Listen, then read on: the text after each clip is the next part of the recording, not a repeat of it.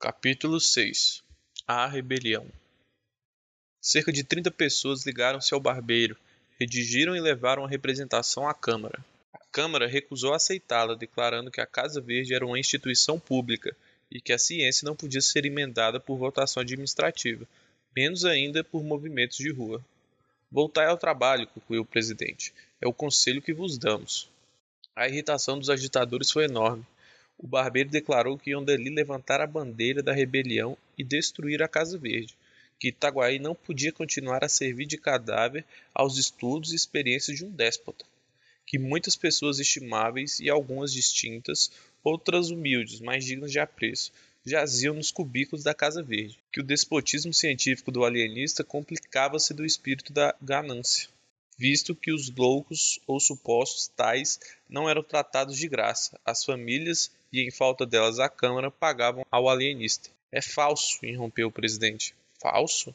Há cerca de duas semanas recebemos um ofício do ilustre médico em que nos declara que, tratando de fazer experiência de alto valor psicológico, desiste do estipêndio voltado pela Câmara, bem como nada receberá das famílias dos enfermos. A notícia deste ato tão nobre, tão puro, suspendeu um pouco a alma dos rebeldes.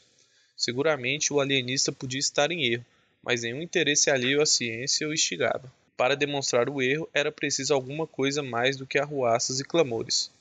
Isto disse o presidente, com aplauso de toda a Câmara. O barbeiro, depois de alguns instantes de concentração, declarou que estava investido de um mandato público e não restituiria a paz a Itaguaí antes de ver por terra a Casa Verde.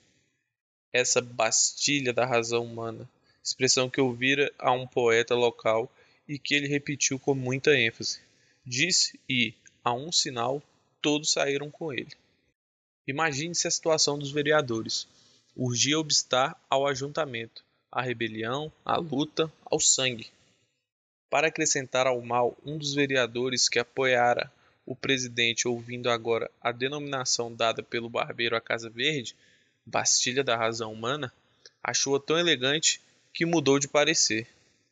Diz que entendia de bom aviso decretar alguma medida que reduzisse a Casa Verde, e porque o presidente, indignado, manifestasse em termos enérgicos o seu pasmo. O vereador fez esta reflexão: Nada tem que ver com a ciência mas, se tantos homens em que supomos são reclusos por dementes, quem nos afirma que o alienado não é o alienista? Sebastião Freitas, o vereador dissidente, tinha o dom da palavra e falou ainda por algum tempo, com prudência, mas com firmeza. Os colegas estavam atônitos. O presidente pediu-lhe que, ao menos, desse o exemplo da ordem e do respeito à lei, não aventasse as suas ideias na rua para não dar corpo e alma à rebelião, que era por hora um turbilhão de átomos dispersos. Esta figura corrigiu um pouco o efeito da outra. Sebastião Freitas prometeu suspender qualquer ação, reservando-se o direito de pedir pelos meios legais a redução da Casa Verde. E repetia consigo namorado: Bastilha da razão humana. Entretanto, a arruaça crescia. Já não era trinta, mas trezentas pessoas que acompanhavam o barbeiro, cuja alcunha familiar deve ser mencionada, porque ela deu nome à revolta chamavam-lhe o Canjica, e o movimento ficou célebre com o nome de Revolta dos Canjicas. A ação podia ser restrita, visto que muita gente, ou por medo ou por hábitos de educação, não descia à rua, mas o sentimento era unânime, ou quase unânime, e os trezentos que caminhavam para a Casa Verde, dada a diferença de Paris a Itaguaí, podiam ser comparados aos que tomaram a Bastilha. Dona Evarista teve notícia da rebelião antes que ela chegasse veio dar-lhe uma de suas crias. Ela provava nessa ocasião um vestido de seda, um dos trinta e sete que trouxera do Rio de Janeiro, e não quis crer. Há de ser alguma patuscada, dizia ela, mudando a posição de um alfinete. Benedita, vê se a barra está boa. Está, sinhá, respondia a mucama de cócoras no chão. Está boa. Sinhá, vira um bocadinho. Assim, está muito boa. Não é patuscada não, senhora. Eles estão gritando. Morra, Dr. Bacamarte. O tirano, dizia o moleque assustado. Cala a boca, tolo. Benedita, olha aí do lado esquerdo. Não parece que a costura está um pouco enviesada? A risca azul não segue até abaixo. Está muito feio assim. É preciso descoser para ficar igualzinho e. Morra o Dr. Bacamarte, morra o tirano. uivaram vozes trezentas vozes. Era a rebelião que desembocava na Rua Nova. Dona Evarista ficou sem pinga de sangue. No primeiro instante não deu um passo, não fez um gesto. O terror petrificou-a. A mucama correu instintivamente para a porta do fundo. Quanto ao moleque, a quem Dona Evarista não dera crédito, teve um instante de triunfo súbito, imperceptível, entranhado, de satisfação moral, ao ver que a realidade vinha jurar por ele. Morra o alienista! bradavam as vozes mais perto. Dona Evarista, se não resistia facilmente às comoções de prazer, sabia entestar com os momentos de perigo. Não desmaiou, correu à sala interior onde o marido estudava. Quando ela ali entrou, precipitada, o ilustre médico escrutava um texto de Averroes. Os olhos dele, empanados pela cogitação, subiam do livro ao reto e baixavam do reto ao livro, cego para a realidade exterior, videntes para os profundos trabalhos mentais. Dona Evarista chamou pelo marido duas vezes, sem que ele lhe desse atenção. A terceira ouviu e perguntou-lhe o que tinha, se estava doente. Você não ouve os gritos? perguntou a digna esposa em lágrimas. O alienista atendeu então, os gritos aproximavam-se, terríveis, ameaçadores. Ele compreendeu tudo. Levantou-se da cadeira de espaldar em que estava sentado, fechou o livro e, a passo firme e tranquilo, foi depositá-lo na estante. Como a introdução do volume desconcertasse um pouco a linha dos dois tomos contíguos, Simão Bacamarte cuidou de corrigir esse defeito mínimo, e aliás, interessante. Depois disse à mulher que se recolhesse, que não fizesse nada. Não, não, implorava a digna senhora. Quero morrer ao lado de você. Simão Bacamarte teimou que não, que não era caso de morte. E ainda que o fosse, intimava-lhe em nome da vida que ficasse. A infeliz dama curvou a cabeça obediente e chorosa. Abaixo a casa verde, bradavam os canjicas. O alienista caminhou para a varanda da frente e chegou ali no momento em que a rebelião também chegava e parava, de frente, com suas trezentas cabeças rutilantes de civismo e sombrias de desespero. Morra, morra! bradaram de todos os lados. Apenas o vulto do alienista assomou na varanda. Simão Bacamarte fez um sinal pedindo para falar. Os revoltosos cobriram-lhe a voz com brados de indignação. Então o barbeiro, agitando o chapéu, a fim de impor silêncio à turba, conseguiu aquietar os amigos e declarou ao alienista que podia falar, mas acrescentou que não abusasse da paciência do povo como fizera até então. Direi pouco ou até não direi nada se for preciso. Desejo saber primeiro o que pedis. Não pedimos nada, replicou fremente o barbeiro. Ordenamos que a Casa Verde seja demolida, ou pelo menos despojada dos infelizes que lá estão. Não entendo. Entendeis bem, tirano. Queremos dar liberdade às vítimas do vosso ódio, capricho, ganância. O alienista sorriu, mas o sorriso desse grande homem não era coisa visível aos olhos da multidão. Era uma contração leve de dois ou três músculos, nada mais. Sorriu e respondeu: Meus senhores, a ciência é coisa séria e merece ser tratada com seriedade. Não dou razão dos meus atos de alienista a ninguém, salvo aos mestres e a Deus. Se quereis emendar a administração da Casa Verde, estou pronto a ouvir-vos, mas se exigis que me negue a mim mesmo, não ganhareis nada. Poderia convidar alguns de vós em comissão dos outros a viver comigo os loucos reclusos, mas não faço, porque seria dar-vos razão do meu sistema, o que não farei a leigos nem a rebeldes. Disse isto o alienista e a multidão ficou atônita. Era claro que não esperava tanta energia e menos ainda tamanha serenidade.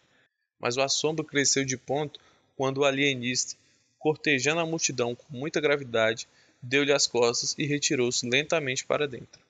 O barbeiro tornou logo a si e, agitando o chapéu, convidou os amigos à demolição da Casa Verde. Poucas vozes e frouxas lhe responderam. Foi nesse momento decisivo que o barbeiro sentiu despontar em si a ambição do governo. Pareceu-lhe então que, demolindo a Casa Verde e derrocando a influência do alienista, chegaria a apoderar-se da Câmara, dominar as demais autoridades e constituir-se senhor de Itaguaí. Desde alguns anos que ele forcejava por ver o seu nome incluído nos pelouros para o sorteio dos vereadores, mas era recusado por não ter uma posição compatível com tão grande cargo. A ocasião era agora ou nunca. Demais, fora tão longe na arruaça que a derrota seria a prisão, ou talvez a forca, ou o degredo. Infelizmente, a resposta do alienista diminuíra o furor dos sequazes. O barbeiro, logo que o percebeu, sentiu o impulso de indignação e quis bradar-lhes: Canalhas, covardes! Mas conteve-se e rompeu deste modo: Meus amigos, lutemos até o fim. A salvação de Itaguaí está nas vossas mãos dignas e heróicas. Destruamos o cárcere de vossos filhos e pais, de vossas mães e irmãs, de vossos parentes e amigos, e de vós mesmos. Ou morrereis a pão e água, talvez a chicote na masmorra daquele indigno. E a multidão agitou-se, murmurou, bradou, ameaçou, congregou-se toda em derredor do barbeiro. Era a revolta que tornava a si da ligeira síncope e ameaçava arrasar a Casa Verde. Vamos! bradou Porfírio, agitando o chapéu. Vamos! repetiram todos. E deteve-os um incidente. Era um corpo de dragões que, a marche-marche, entrava na Rua Nova.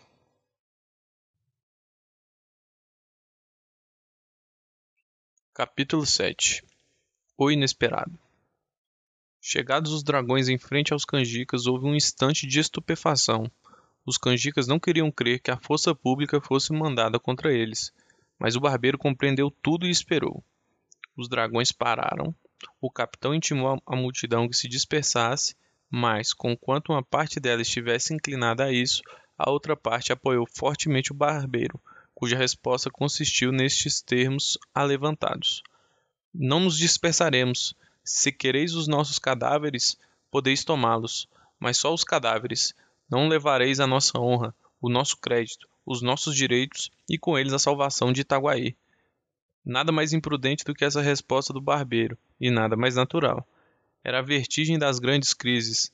Talvez fosse também um excesso de confiança na abstenção das armas por parte dos dragões confiança que o capitão dissipou logo, mandando carregar sobre os canjicas.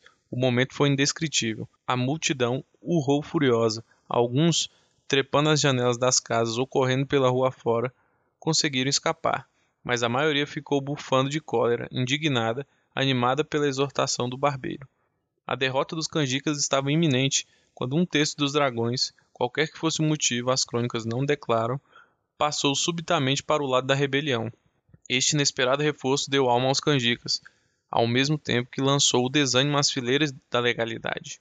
Os soldados fiéis não tiveram coragem de atacar os seus próprios camaradas, e um a um foram passando para eles, de modo que, ao cabo de alguns minutos, o aspecto das coisas era totalmente outro. O capitão estava de um lado com alguma gente contra uma massa compacta que o ameaçava de morte. Não teve remédio, declarou-se vencido e entregou a espada ao barbeiro. A revolução triunfante não perdeu um só minuto. Recolheu os feridos às casas próximas e guiou para a Câmara. Povo e tropa fraternizavam. Davam vivas ao el-rei, ao vice-rei, a Itaguaí, ao ilustre Porfírio. Este ia na frente, empunhando tão destramente a espada como se ela fosse apenas uma navalha um pouco mais comprida. A vitória cingia-lhe a fronte de um nimbo misterioso. A dignidade do governo começava a eurijar-lhe os quadris. Os vereadores às janelas, vendo a multidão e a tropa, cuidaram que a tropa capturara a multidão, e sem mais exame, entraram e votaram uma petição ao vice-rei para que mandasse dar um mês de soldo aos dragões, cujo denoto salvou Itaguaí do abismo a que o tinha lançado uma cáfila de rebeldes. Esta frase foi proposta por Sebastião Freitas, o vereador dissidente cuja defesa dos canjicas tanto escandalizara os colegas. Mas bem depressa a ilusão se desfez os vivas ao barbeiro, os morras aos vereadores e ao alienista vieram dar-lhes notícia da triste realidade. O presidente não desanimou. Qualquer que seja a nossa sorte, disse ele, lembremos-nos que estamos a serviço de Sua Majestade e do povo. Sebastião insinuou que melhor se poderia servir a coroa e a vila saindo pelos fundos e indo conferenciar com o juiz de fora, mas toda a Câmara rejeitou esse alvitre. Daí a nada, o barbeiro, acompanhado de alguns de seus tenentes, entrava na sala da vereança intimava à Câmara a sua queda. A Câmara não resistiu, entregou-se e foi dali para a cadeia. Então os amigos do barbeiro propuseram-lhe que assumisse o governo da vila em nome de Sua Majestade. Porfírio aceitou o encargo, embora não desconhecesse, acrescentou, os espinhos que trazia. Disse mais que não podia dispensar o concurso dos amigos presentes, ao que eles prontamente anuíram, o barbeiro veio à janela e comunicou ao povo essas resoluções, que o povo ratificou aclamando o barbeiro. Este tomou a denominação de protetor da vila em nome de Sua Majestade e do povo. Expediram-se logo várias ordens importantes, comunicações oficiais do novo governo, uma exposição minuciosa ao vice-rei, com muitos protestos de obediência às ordens de Sua Majestade. Finalmente, uma proclamação ao povo, curta mas enérgica. Itaguaienses, uma Câmara corrupta e violenta conspirava contra os interesses de Sua Majestade e do povo. A opinião pública tinha condenado.